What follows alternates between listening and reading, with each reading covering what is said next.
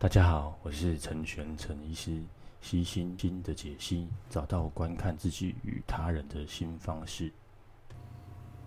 好，那我们这一次呢，要来说说看这个刚上一次我们提到了这个个案概念化部分啊、那这一次呢，我们要提的叫做整个认知行为治疗是一个结构化部分。那其实不只是结构化，应该说除了第一次之外，接下来的每一次的治疗。认知行为治疗，它所提供的都是一个很结构化的这个治疗模式。那它常常被其他的这个治疗学派被诟病的说，诶，它很没有人性啊，它都很结构啊，吼，那它呃不会没有办法做长期的啊。那其实跟它的特性是有有相关的，它的特性就是我们针对疾病，那做一个呃很快速、很全面的治疗，治疗疾病的想法。那再来就是它因为很很结构。结构有它的好处啦，好处就是其实你每一次去找治疗师，你都知道接下来会发生什么事情，治疗师也会会跟你说什么东西。那那他的呃，你他他会预你会你会预期到他其实这一次治疗完之后会会收获到什么，这都是可以预测的。那可以预测有好有坏嘛，你就知道，你就不会那么担心说，哎，这次会跟到底跟治疗师又有什么东西？那不不同于这个精神分析，因为每次去。呃，你不知道会有什么样的东西产生，那有时候会蹦出很很美好的火花，然后有时候什么都没有。可是呃，认知行为治疗每一次然后都有它的每一次都有它的小小小目标啦。哈，就我们是说上次有提到嘛，哈，第一次的时候评估又一个长期的目标，我们做一次这一次的整个疗程结束之后，我们应该要达到什么目标，然后就是第一次会做的。那接下来每一次其实都有小目标，那每一个每一次设定的小目标呢，都会希望往那个大目标去走，所以你每一次都会跟这个。治疗师讨论这一次我们要讨论的小目标是什么？好，类似这样子。那其实这个是不同学派的不同的做法。那认知行为的做法，呃，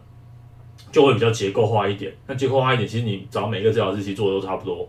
当然，治疗师好坏还是有差，只是说你可以预期每一个治疗师的呈现出来的样子不至于差到太多，因为他们都是按照这个结构去走。那这是它结构化的好处了哈。那再来就是他怎么样去做这个结构呢？我们今天就要来探讨看看他整个结构是怎么做的哈，就比较知道说，诶、呃，如果你走入走入治治疗整天，或是预计要做这个认知行为治疗的人，那你听完这一集之后，你就知你就会比较清楚说，哦哦，我接下来要接受接受这个认知行为治疗大概是什么样子，会发生什么事情的哈，嗯。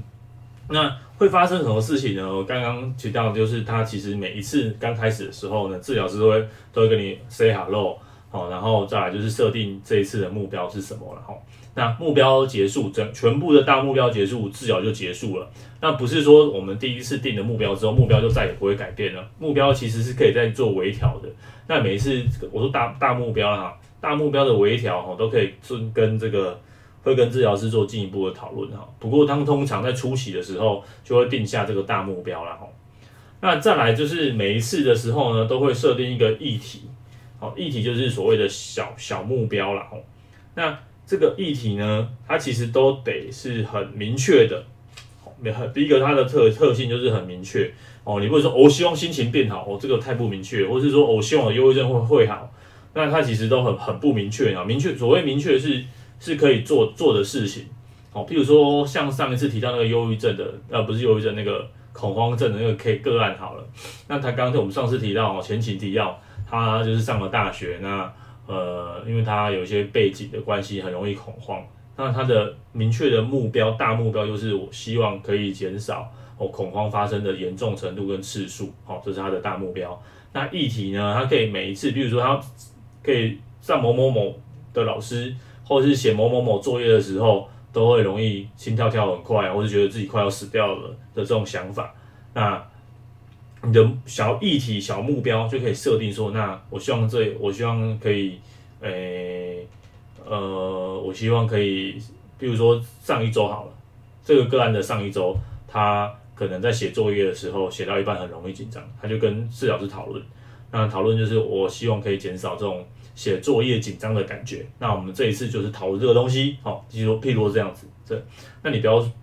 不要讨论的是说，呃，比较不好的议题设定就是，哦，我希望减少我的恐慌感，嗯，这个就没有办法讨论，好，呃，认知行为治疗的每一次的小议题都要跟目标有关系，那第一个是很明确，而且是可以测量的，总之就是把要举出很实际的例子来，然后很实际要做的事情，这样，那这样才能才能做得到哦，才能看到这个改变的成效，才能在下一次的时候跟治疗师一起去讨论这个这个整个治疗的一个进度是怎么样哈，就是议题的部分。那再来，其实会有一些检查症状的部分哈，你会。其实，在一开始的时候，在设定议题之前，哦，治疗师就会问你说：“哎，你你这一次，你上这一个礼拜的心情如何？通常是一个礼拜做一次嘛，假设一个礼拜做一次，或是你两个礼拜做一次的话，问你这两个礼拜以来你的心情怎么样啊？如果是你恐慌焦虑的话，会问你说：那你焦虑的程度有没有好一点啊？那焦虑的状况怎么样啊？吼，那其实这一些，如果再严谨一点的话，哈，其实每一次都可以。像这个发明这个认知行为治疗的这个贝克哈，它就有贝克忧郁量表、贝率焦焦虑量表，它就会针对用量表的方式去填写说，哎，你这个礼拜的分数大概到哪边？那跟上个礼拜上一次的治疗程去做一个对比，那看说，哎，这这两次的分数是怎么样？哦，看一下你的症状是变严重呢，还是变不好？然后变严重，那就可以讨论啊是什么原因变，然后变好了也可以讨论说，哎，你觉得做发生什么事情，我们症状有些改变，哦，类似这样子。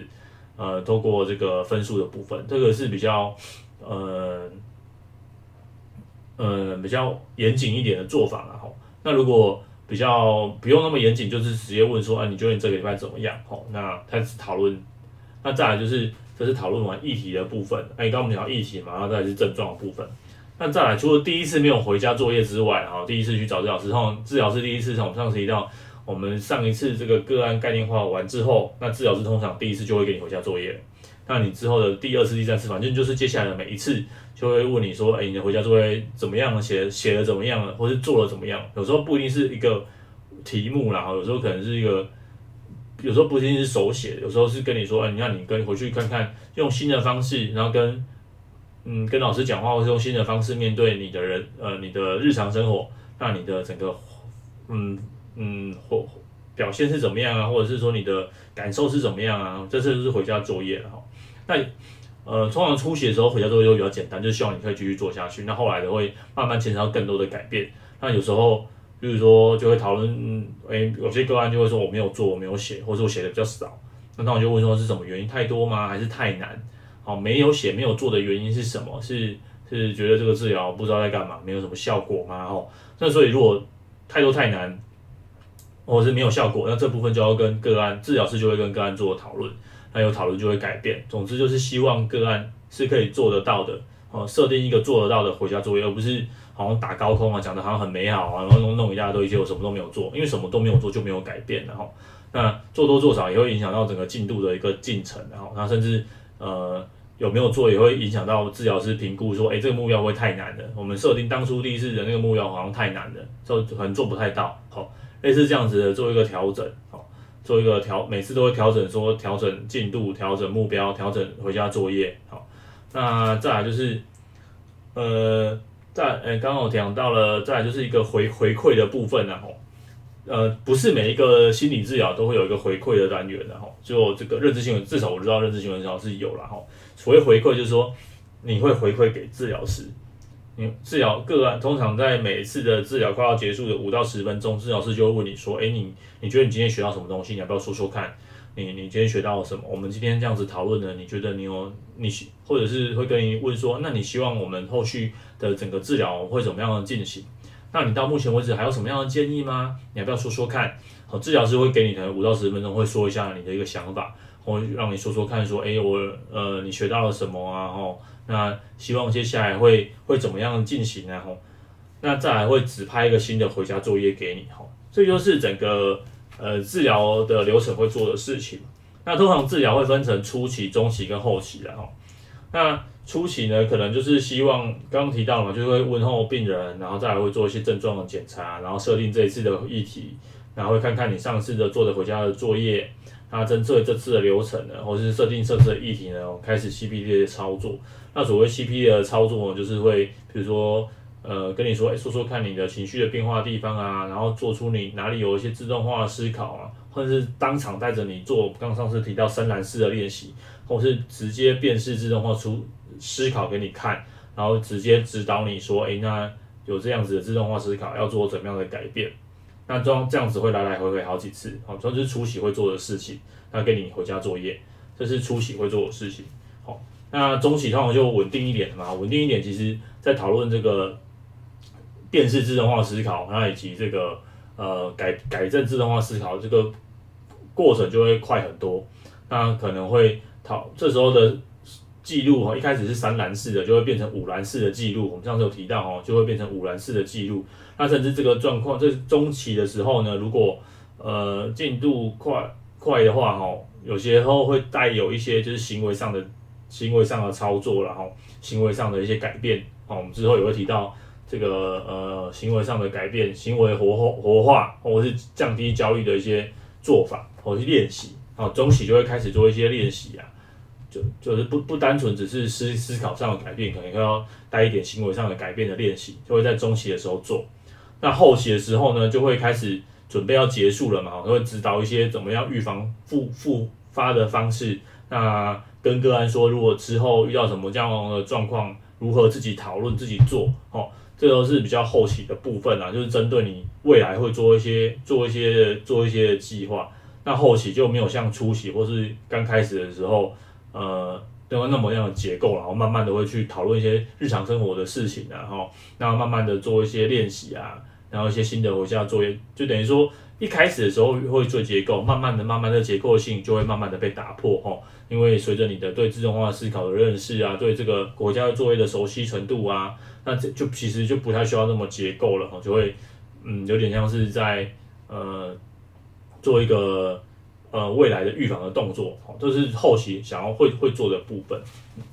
那刚刚我提到哈，其实你每一次的这个治疗的部分呢，啊，心理师或者是治疗师或者是医师哈，不管他们都会跟你做一些心理上的卫教。那心理上卫教有很多种啊，哈，第一个就是看迷你的课程，比如说像我们的这个这个 podcast，哈，我们预计录个十集嘛，哈，那你听完，你大概就会知道说，哦，这个呃认知行为治疗大概是怎么回事，好，大概怎么做，所以有听过的，听过这个 podcast 的去做认知行为治疗，跟没有去听过的去做心理治疗，那一样花一样的钱，那当然当然是有做这个迷你课程的人比较知道说状况会怎么样，那通常啊，治疗师也会在。课程会给你一些迷你的课程，有时候是请你去看书，哦，或者是有时候是请你去看一些呃认知行为治疗的影片，好，或者是如果是找我做的话，我就会请你去听我的 podcast 嘛，好，就说哎，你去听听他这样 podcast，你就比较知道说，呃，整个认知行为治疗在在在到底在干嘛，哦，通就是会给一些心理上的慰藉。如果你观念越清楚的人，那同同样的道理说，你所获得的这个治疗的效疗效当然也会越好了，哈。那再来就是。有些有些这个一开始的时候，你其实你不知道，你不太清楚知道深蓝式的记录要怎么写，这种就是辨识自动化思考。哎，我们上上嗯之前有提过，就是如果辨识自动化思考，那你就不知道怎么写，那时候就要看范本。那治疗师有时候应该会准备一些范本啊，如果没有的话，像我就当场当场就是当场写，当场用手写的，然后大概就立刻即兴操作或是。刚刚提到嘛，治疗师会跟你说，哎，你大概要怎么做？好，帮帮你纠正你的做法。好，这样就是看看范范本。那刚刚提到就是会面熟，那比较更有系统一点的哈，会就给你一本就是治疗的笔记本，它里面有一些固定的表格、固定的缝，你就照样的去填就好。那如果比较非正式一点的，就是可能就是请你准备空白的笔记本，那治疗师直接在旁边抄，就是指导你啊，抄教你怎么去写写这个呃一些回家作业的部分哈。回家作业其实是认知行为治疗。很重要很重要的地方哦，所以如果日后有有新打算做认知行为治疗的听众朋友们哦，那一定要记得哦，就是好好遵从这个治疗师的这个回家作业，因为你有写跟你没有写，你有写我刚刚提到嘛，其实治疗作业占这个呃每一次的讨论其实很至少有一一一定程度的比例，如果你有写才有办法。治疗师才有东东西跟你继续讨论哦，啊，有些东西是没有办法在治疗现场看到的。如果你有写下来哦，就比较知看的，就比较知道说哦，原来你在日常生活中有发生到这些东西哈。甚至有时候你想跟治疗师提，你没有记下来，你也会忘记说，诶，我之前有一些什么样的状况，我要跟治疗师去谈，你就会忘记。好，所以如果你花了这个钱，你希望它的效益可以再更好的话，那我都会很推荐个案哦，会就是回家的时候。一定要写这个回家作业，写多写少是一回事。如果觉得